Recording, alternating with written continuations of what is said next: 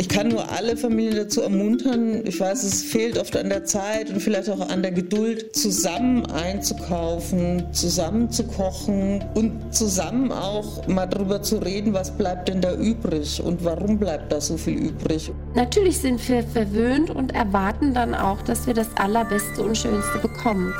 Besser Leben, der Nachhaltigkeitspodcast. Einer unserer Bayern 1 Premium Podcasts. Hören Sie zum Beispiel auch mehr gute Gespräche mit unserem preisgekrönten Radiotalk, die blaue Couch. Und jetzt nachhaltige Tipps für Ihren Alltag mit Melita Walam und Alexander Dalmus. Besser leben. Hallo, ich hoffe, ihr habt uns auch so nachhaltig vermisst wie wir euch. Wir starten durch für den Umweltschutz und für ein besseres Leben. Ich bin Melita Wahlam, Servus. Und ich bin Alexander Dalmus. Vielen, vielen Dank für die vielen Mails in der Zwischenzeit an besserleben.bahn1.de. Die Beate aus Pforzheim zum Beispiel hat uns geschrieben in der Zwischenzeit, bin zufällig auf euren Podcast gestoßen, super Themen, hab ganz viele Folgen nachgehört, prima, hilft mir im Alltag, schreibt sie. Sehr schön, weil genau das wollen wir ja bei Besser Leben. Das ist der Podcast mit dem kleinen Extra an Nachhaltigkeit und wir starten in die neue Staffel mit etwas, das wirklich jeden hm. von uns im Alltag betrifft. Lebensmittelverschwendung. Ja, wobei wir es umdrehen wollen. Also uns geht es in dieser Folge um Lebensmittelrettung. Also wie schaffen wir es, mehr Lebensmittel zu erhalten? Also nicht einfach wegwerfen, vorher aussortieren oder vergammeln lassen. Das geht nämlich uns alle an. Ja, wir reden da nur für Deutschland, muss man sagen, von jährlich etwa 12 Millionen Tonnen Lebensmitteln. Also das hat das renommierte Thünen-Institut in Braunschweig zusammen mit der Uni Stuttgart ausgerechnet. Das ist eine unvorstellbare Menge. Und, ja. und die Hälfte, das ist auch ganz wichtig, die wird bei uns weggeschmissen. Also bei uns in den privaten Haushalten. Und äh, ich meine, das ist bares Geld, was ja. wir da in die Tonne kloppen. Ja, darf man auch nicht vergessen. Wir schauen mal drauf, wo es in der Kette auch hakt, wo viel passiert, wo sich einiges machen ließe, damit wir weniger Nahrung einfach so wegschmeißen. Bei der Produktion, im Handel und vor allen Dingen aber auch bei uns zu Hause. Und wir haben auch Beispiele, wo was geht, also wo Ideen dafür sorgen, dass weniger Obst, Gemüse oder Brot, also Essen eben im Mülleimer landet. Und ihr kennt uns, Kleinvieh macht ja auch Mist und deswegen würde ich sagen, retten wir mal gemeinsam Lebensmittel. Auf geht's. Die Faktenlage.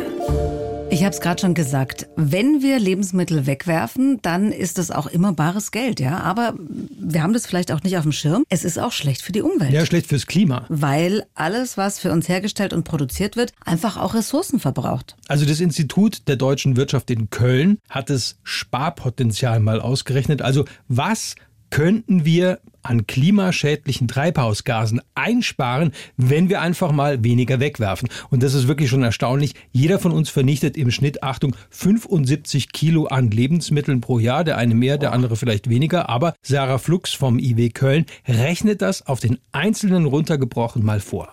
Wenn wir es schaffen würden, diese Lebensmittelabfälle alle um die Hälfte zu reduzieren, und das sollte doch machbar sein, würden pro Person 74 Kilo weniger Treibhausgasemissionen pro Jahr verursacht. Auf die deutsche Bevölkerung hochgerechnet könnten so also weltweit mehr als 6 Millionen Tonnen CO2-Äquivalente eingespart werden. Boah, sechs Millionen Tonnen klimaschädliches CO2 weniger. Hm. Das ist viel. Ja. Um das mal einordnen zu können, ich glaube, als es um die Diskussion des gesamten innerdeutschen Flugverkehrs ging, das ist noch nicht so lange her. Da haben wir von zwei Millionen Tonnen CO2 mhm. pro Richtig. Jahr gesprochen. Ja, genau da, so was. Das heißt, wenn wir uns ein bisschen am Riemen reißen und nur noch die Hälfte wegwerfen, dann sparen wir die dreifache Menge CO2 ein, einfach nur, weil wir weniger Essen wegschmeißen. Exakt. Und weil wir dann ja auch weniger Lebensmittel hätten. Also es müsste weniger angebaut werden, weniger transportiert, gelagert, gekühlt und so weiter. Das läppert sich dann eben. Vielleicht schauen wir zuerst mal auf den Handel. Da haben wir ja immer diese Bilder von Müllcontainern, in denen noch essbare, aber äh, ja, einfach Ware liegt, die man nicht mal so gut äh, verkaufen kann, von der Kartoffel bis zur Nudel. Ja, aber dass da eben am meisten Lebensmittel entsorgt oder weggeworfen werden, stimmt so nicht. Also wir reden gesamt beim Handel von etwa 500.000 Kilo jährlich. Na gut, das ist auch viel. Ja, aber eben nur ein Bruchteil dieser 12 Millionen Tonnen insgesamt, von denen mhm. wir vorhin gesprochen haben. Und etwas über 40 Prozent, muss man auch dazu sagen, spendet der Handel an Organisationen wie zum Beispiel die Tafeln Deutschland. Äh, da kommen wir später aber noch dazu. Mhm. Das heißt also, zwischen Einkauf und Verkauf verdirbt anteilsmäßig eigentlich gar nicht so viel, wie man denkt. Hm. Ich meine, klar, das sind ja auch Kaufleute und die wollen natürlich ungern Verluste schreiben. Ja, trotzdem sieht man da seitens des Handels auch noch Sparpotenzial. Also zum Beispiel mit Daten und künstlicher Intelligenz. Da kann man sozusagen zielgenau bestellen, dass am Ende alles aus ist. Also das ist ja das Ziel, ja. Also dass es nichts mehr gibt, eben zu verkaufen am Ende des Tages. Und damit gäbe es natürlich weniger Verluste. Das erklärt auch Christian Böttcher vom Bundesverband des deutschen Lebensmittelhandels. Ich glaube, dass wir bei der Warenwirtschaft eine ganze Menge tun können, um Lebensmittelverluste zu reduzieren, weil auch immer mehr in den Warenwirtschaftssystemen künstlicher Intelligenz gearbeitet wird. Also mit selbstlernenden, selbstdenkenden Algorithmen, die aus den Abverkaufsdaten der Vorsaison, aus den Aktionsdaten, aber auch aus Wetterdaten, aus dem kompletten Einkaufsverhalten von Kunden in einem Unternehmen praktisch selbstständig künftige Bestellmengen errechnen. Und da haben wir auch schon in den Handelsunternehmen gute Erfahrungen gemacht, dass man tatsächlich zielgenauer bestellen kann. Wenn damit natürlich weniger weniger noch gutes und essbares Obst und Gemüse in der Tonne landet, umso besser. Aber wie sieht es eigentlich davor aus? Also bevor die Ware in den Handel kommt, da wird schon mal viel weggeworfen, gleich untergepflügt bei den Landwirten, weil es nicht schön aussieht. Mhm. Und da sind dann auch wieder wir, also die Verbraucher, die Kunden im Spiel. Das Problem. Darüber hatten wir es zum Beispiel auch schon mal, als wir über Folien in der Landwirtschaft gesprochen haben. Vielleicht erinnert sich der ein oder andere. Das beklagen vor allem die Landwirte, dass mittlerweile Äpfel, Karotten oder Kirschen aussehen müssen wie gemalt. Alles makellos, nichts krummgewachsenes. Sonst nimmt es der Handel schon mal gar nicht an. Ja, und das ist ein echtes Problem. Also der Handel zeigt natürlich immer mit dem Finger auf die Verbraucher, auf uns, von wegen, äh, die wollen das ja so, sonst kaufen die das nicht. Mhm. Und man beruft sich auch auf Vorgaben aus der EU. Also was die Formen und Größen so anbelangt. Ne? Ja. Die gerade Gurke, ja. das, da war doch was. Ja, wobei das längst nicht mehr so ist. Also der Handel hätte hier viel mehr Spielraum, hat uns Manuela Rottmann gesagt. Die ist grüne Staatssekretärin im Bundesministerium für Ernährung und Landwirtschaft in Berlin, kommt übrigens aus Schweinfurt in Unterfranken. Also es gibt da viele Klischees, die nicht stimmen. Also zum Beispiel hat die EU die berühmte Gurkenkrümmung, die ja jeder so sprichwörtlich kennt, tatsächlich liberalisiert.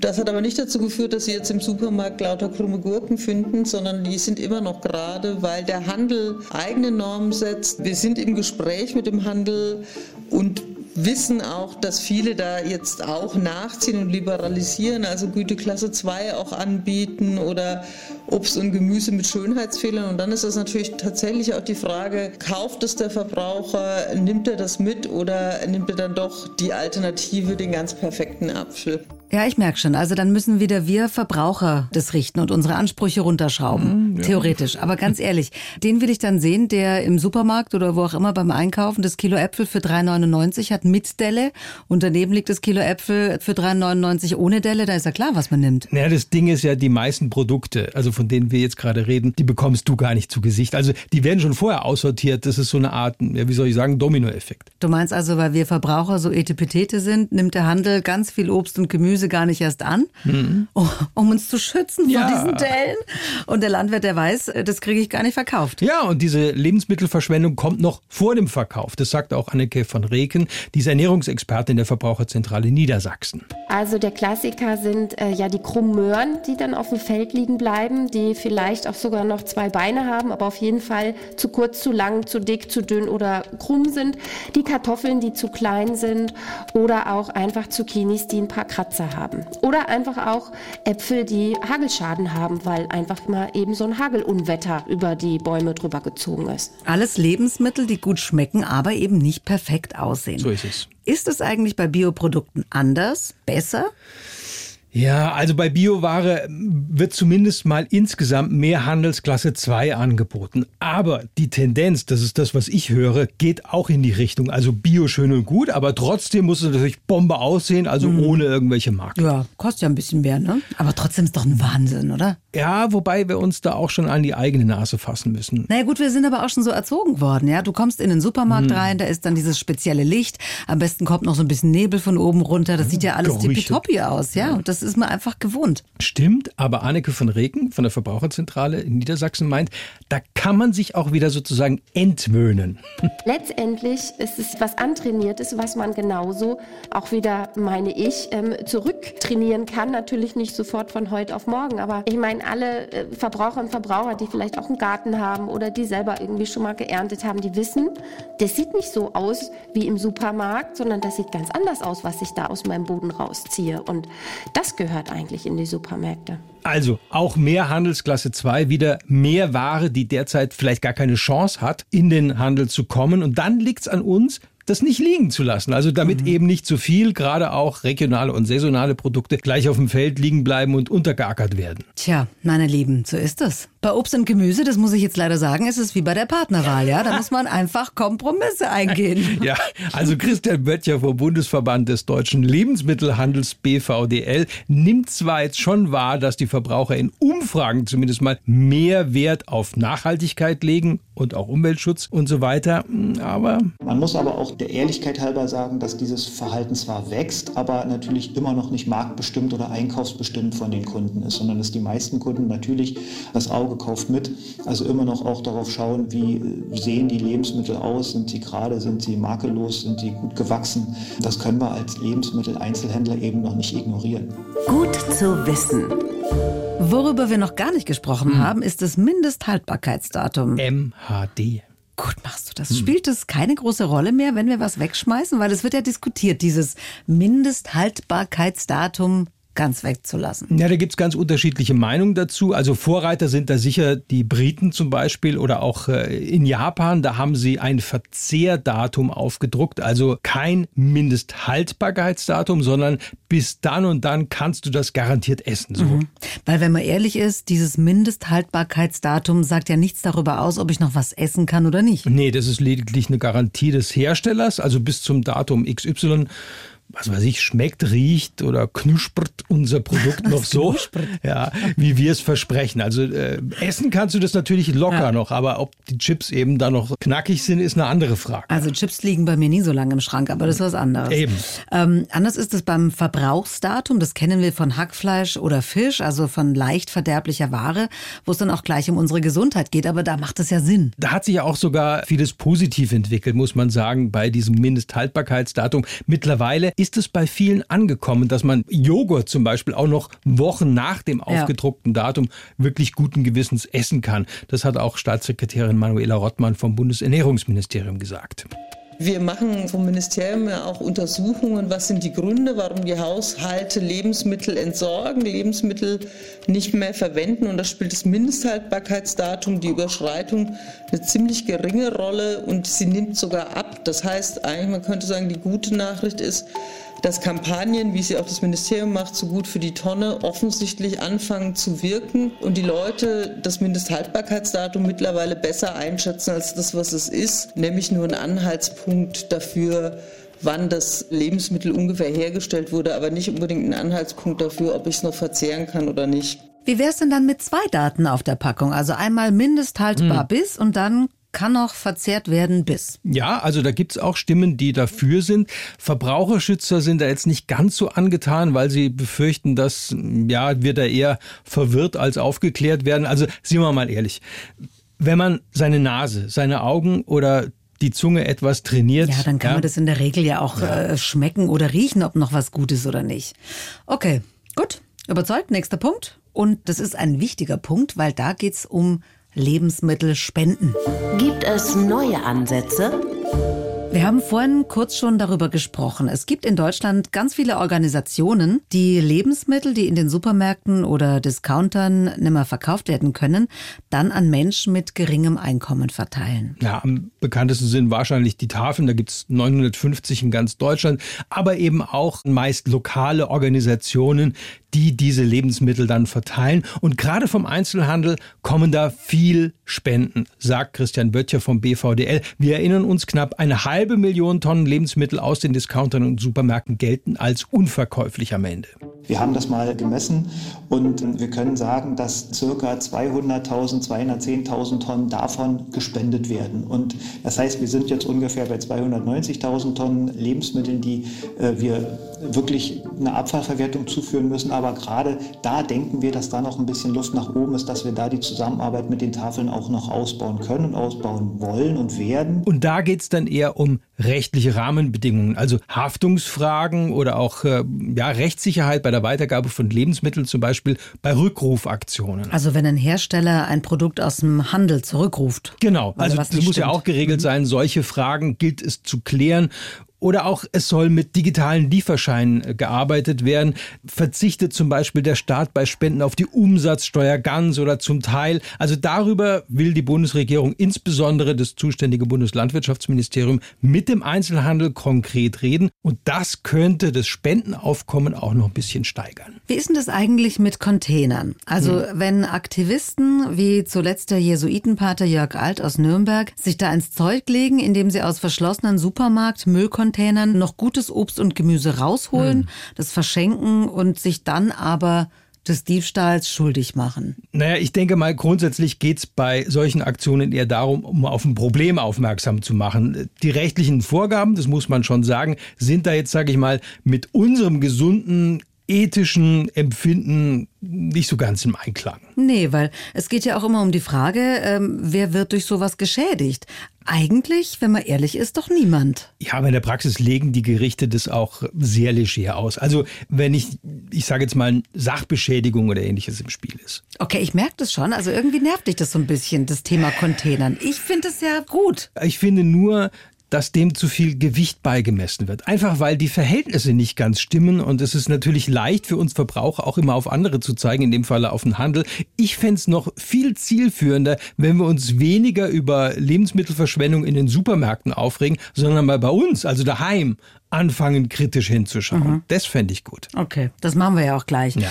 Was ich super finde, sind neue kleine Unternehmen, die versuchen schon in der Lieferkette mit neuen Ideen Lebensmittel besser zu verwerten und damit Lebensmittel zu retten. Absolut. Also ein Lebensmittel geht im Schnitt, hat das Thün-Institut berechnet, durch 33 Hände, bis wir es kaufen. Also Boah. das ist jede Menge. Und da gibt's eben Ansatzpunkte vom Acker bis zur Obst- und Gemüseabteilung. So ein paar Ansatzpunkte sagt auch Staatssekretärin Manuela Rottmann. Die Nutzung von Lebensmitteln jenseits des Lebensmitteleinzelhandels, wenn sie dann da nicht mehr verkäuflich sind, das vielleicht noch zu erleichtern. Da gibt's ein paar Start-ups bundesweit, die sich darum ähm, bemühen. Aber das scheint mir ein Bereich zu sein, wo wir den Anteil, der beim Handel entsorgt wird, noch reduzieren können. Ich finde, da gibt es viele tolle Ideen. Mhm. Zum Beispiel habe ich vom Projekt Marlene im Allgäu gehört. Das ist grenzüberschreitend und da versuchen der Zweckverband für Abfallwirtschaft in Kempten mhm. und die Abfallwirtschaft Tirol Mitte so ein Bewusstsein für die Lebensmittelrettung zu schaffen. Und zwar zusammen durch Kampagnen, durch Aufklärung. Sowas finde ich schon mal gut. Auf jeden Fall. Auch interessant zum Beispiel das Berliner Startup Spark, also S-P-R-K, Spark. Und die wollen sich mit intelligenter IT, mit intelligenter Software so quasi zwischen Großhändler und mögliche Produzenten schalten. Das ist auch interessant. Also sagen wir mal, hier gibt es jetzt einen Überschuss, was weiß ich, an kleinen aussortierten Äpfeln und dort ist ein Safthersteller, der könnte die gut verarbeiten. Und dann haben alle was davon. Also die Äpfel landen nicht in der Tonne und das ist mal ein gutes Beispiel. Ja. Aber auch so Klassiker wie die Ökokiste e.V. oder Etepetete in München, das sind alles gute Beispiele, wie man mit einfachen Ideen wirklich viel erreichen kann. Ja. Zum Beispiel auch mit der App von Too Good To Go. Die wendet sich vor allem an Einzelhändler, aber ja. auch an Gastronomiebetriebe wie Cafés und Restaurants, die nach Ladenschluss ihre übrig gebliebenen Lebensmittel billiger anbieten. Ja, und gerade im Restaurant- und Gaststättenbereich, da landen ganz, ganz viele Lebensmittel in der Tonne. Also immerhin sind das in diesem Bereich 14 Prozent des Gesamtaufkommens. Aber wie schon angerissen, ja, den größten Batzen, den verursachen wir zu Hause, yep. jeder von uns. Und deswegen schauen wir da jetzt noch mal ein bisschen genauer drauf. Der Teufel steckt im Detail. Also, wie war das? Wir reden von etwa 12 Millionen Tonnen an Lebensmitteln, die wir jährlich in die Tonne hauen. Am besten noch in die Biotonne, ja, ja, leider sehr oft auch in die Restmülltonne. Also da kann sich wirklich jeder an die eigene Nase fassen. Und es geht eigentlich hier nur um Bewusstwerdung des Problems, ja. also mal hinzuschauen bei ja. sich selber. Und um ganz einfache Strategien, sagt Ernährungsexpertin Anneke von Reken von der Verbraucherzentrale Niedersachsen. Bei Kindern ist es auch so, bei uns ist es ja auch oft, die Augen größer sind als der Magen und dann der Rest irgendwie in der Tonne landet. Das ist doch schon sehr schade und da gilt es einfach dann erstmal mal vorsichtig ranzugehen, nach und nach. Zum Beispiel eben der Klassiker, planen, nicht hungrig einkaufen gehen. Wenn ich koche, überlegen, wie viel brauche ich eigentlich und nicht die doppelte Portion ansetzen, weil ich gerade so wahnsinnigen Hunger habe. Und dann kommt es auch in die Tonne. Das heißt, es geht hier wirklich ums nochmal reflektieren, wie viel brauche ich eigentlich? Ich glaube, damit ist schon viel geholfen. Dieses Planerische und nicht einfach so drauf losmachen. Und ich glaube, in diesem persönlichen Bereich hat wirklich jeder so seine Schwächen, wo jeder was konkret auch anpacken könnte und kann. Also Schwächen? Hast du Schwächen? Ja. Ja, wo ja, sind deine Schwächen? Ja, zum Beispiel, also muss ich zugeben, beim Schnippeln fürs Kochen. Ja? Also da muss ich zugeben, da bin ich wirklich großzügig. Da habe ich noch, weiß ich ganz genau, während der Erdbeersaison einen Rüffel von meiner Mutter bekommen, weil ich da einfach von den Erdbeeren in ihren Augen zu viel weggeschnitten habe. Und was soll ich sagen? Sie hatte recht. Ja, also das seit, ist tief. Ja, aber seither versuche ich mich wirklich da zu disziplinieren, egal ob es jetzt um Zucchini, Karotten, Zwiebel oder ein mhm. Paprika geht. Was bei dir? Schwäche? Ja, so also ganz ehrlich. Ich habe eine was das anbelangt. Und zwar habe ich eine Salatschwäche. Ich esse unheimlich gerne Salat. Ich kaufe auch immer einen Salat, habe immer frischen Salat im Gemüsefach und dann bin ich zu faul, äh, den zu machen, muss ich echt sagen. Und deswegen ja. Ja. vergammelt der dann oft und fliegt dann raus. Aber ich habe mir was Tolles zugelegt, nämlich so eine richtig tolle Mixmaschine, nenne ich es jetzt mal, um die Marke nicht zu nennen. Und da kommt wirklich alles an Obst und Gemüse komplett rein. Da mache ich die fantastischsten Smoothies und sogar die Kinder trinken. Mit Salat? Mit Salat. Aha. Da kommt alles rein, schmeckt wirklich geil. Ähm, kannst ein bisschen Honig noch mit oben drauf. Es ist super. Also auch Politikerinnen sind da nicht außen vor, hat uns Staatssekretärin Manuela Rottmann jedenfalls verraten. Ich habe jetzt festgestellt, ich kaufe immer viel zu viel Käse. Das habe ich jetzt reduziert. Dann gibt es halt mal irgendwie nur ein Butterbrot oder sowas. Ist nicht so schlimm, wenn der Käse mal alle ist, als umgekehrt so ein Stück Käse wegzuwerfen, ist schon eigentlich eine Schande. Das sollte man nicht tun. Ja, das beruhigt mich ja jetzt. also wenn jeder im Kleinen was bewegt, dann können wir eigentlich zusammen auch bei der Lebensmittelrettung das große Rad mhm. drehen. Ja? Wie ist denn das eigentlich mit Lebensmitteln liefern lassen? Zum Beispiel in diesen Kochboxen. Das ist ja an sich gut portioniert. Ja, also prinzipiell ist gegen das Liefern jetzt nichts zu sagen. Wer sich leisten kann, muss man sagen, ja. und, und wo es verfügbar ist auch. Das spart auch CO2, weil ich ja nicht in den Supermarkt fahre. Aber womit ich ein echtes Problem habe. Lass mich raten, hm? Verpackungsmüll. Ja, ja, genau. Also ich habe mir das mal angeschaut. Inhalt und Verpackung steht für mich da in der Regel in keinem Verhältnis. Also mhm. da ist ja dann jede Kräuterportion, jedes Dressing mhm. äh, extra verpackt. Ja, theoretisch kann alles ins Altpapier, steht drauf. Theoretisch. Oder atmet er? Äh, ja, das steht mhm. drauf, aber da sind eben doch äh, bis zu 5% Plastik drin in diesen Kochboxen. Das ist beschichtetes Papier. Also vom mhm. Gesetz her geht es ich finde es schwierig. Und ganz ehrlich, ich glaube, ein bisschen Übung und Planung, das schafft jeder. Da gut zu portionieren, besser zu fahren damit und mhm. günstiger finde ich ist es auch. Ja, ich könnte mir das gar nicht leisten auf Dauer. Also kommen wir lieber zu guten Ideen, die wirklich was bringen. Der Clou. Eins hat die Verbraucherzentrale bei einer Stichprobe in 25 Supermärkten und Discountern kürzlich nämlich festgestellt.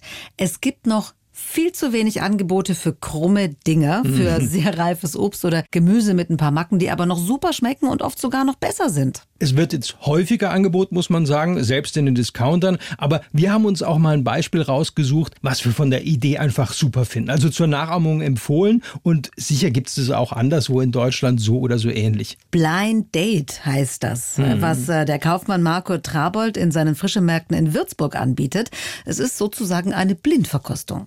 Bei uns fällt schon mal Gurke runter oder es ist ja mal eine Banane, die vielleicht ein paar braune Punkte hat, wo der Kunde normal nicht mehr kauft. Aber die sind ja gerade die, wo am besten schmecken und die werden normalerweise entzeugt, weil sie der Kunde nicht mehr mitnimmt. Solche Waren kommen also bei uns in diese Blind Date Tüte. Das ist einmal ein angestoßener Apfel oder es ist einmal eine Gurke, die runterfällt, die zerbricht oder es ist einmal eine Karotte mit Grün, wo das Grün nicht mehr gut ist, da wird das Grün weggeschmissen. Also Warenwert ist so circa Minimum 8 Euro drin, kann aber auch schon mal 9 oder 10 Euro sein und verkauft wird die Tüte für 3,99. Also da hat doch jeder was davon. Mhm. Der Händler, ich als Kundin, weil ich vielleicht auch mal ein Gemüse oder Obst bekomme, was ich gar nicht kaufen würde.